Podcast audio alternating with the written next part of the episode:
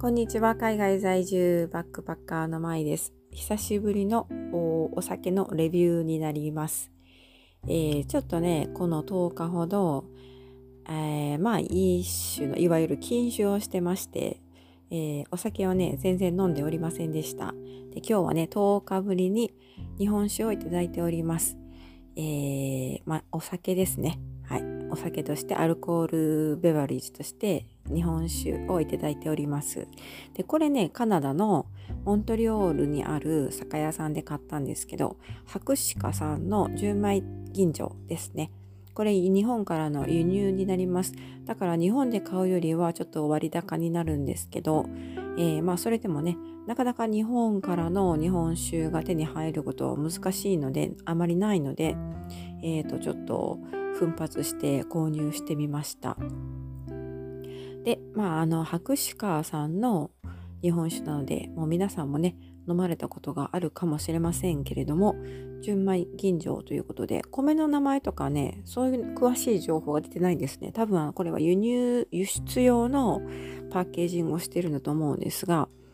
あのーえーと、アルコール度数だけがね、インフォメーションとして載ってまして、14.7%。まあ、日本酒にしては普通のアルコール度数かなというふうに思います。で、えー、まあ、飲んだ感じはですね、まあ、普段ね、あんまりそんなにいい日本酒を飲んでないので、やっぱり美味しいなというふうに思いました。日本からね、来る日本酒は美味しいですね。はい。あの、いつもはね、こちらのね、えー、北米で作られたあのアメリカの、えー、日本米で作られた、えー、アメリカで醸され醸さ醸し出された日本酒をいただいてるんですけどやはりそれそういうのに比べると全然違うなという感じはしますね。まあ、まずねあの、まあ、香りはそれほど強くないんですけど、まあ、純米吟醸なんでね、えー、味がかなり、えー、複雑な味でして苦味と甘みがほんのりでそれほどくどい甘り甘みじゃなくて、えー、すっきりした甘み。そして酸味はねあまりないですね。割とあの酸味は控えめというかほとんど感じないぐらいかなというふうに思います。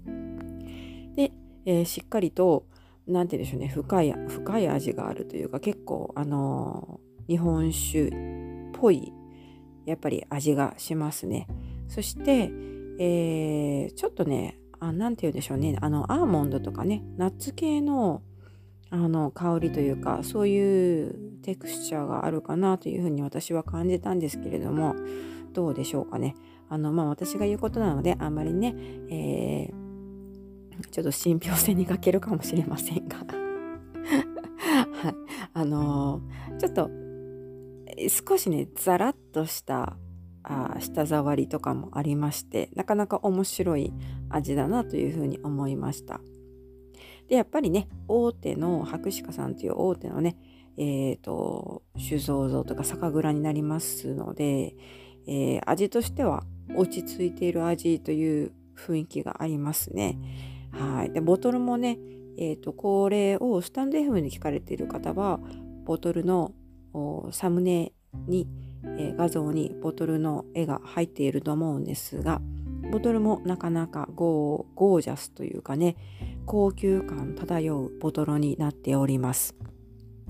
はい。というわけで今回は10日ぶりのアルコール飲料ということで日本酒をいただきました。日本からやってきた日本酒をいただいたので結構ねあのテンションが上がっております。いいですね。やはりね、日本酒はね。頭にはこういういい、いいというか、ちょっとね、奮発した日本酒を飲むのもいいかなと思いました。というわけで、今回はここまでになります。最後まで聞いてくださってありがとうございました。また次回お楽しみに。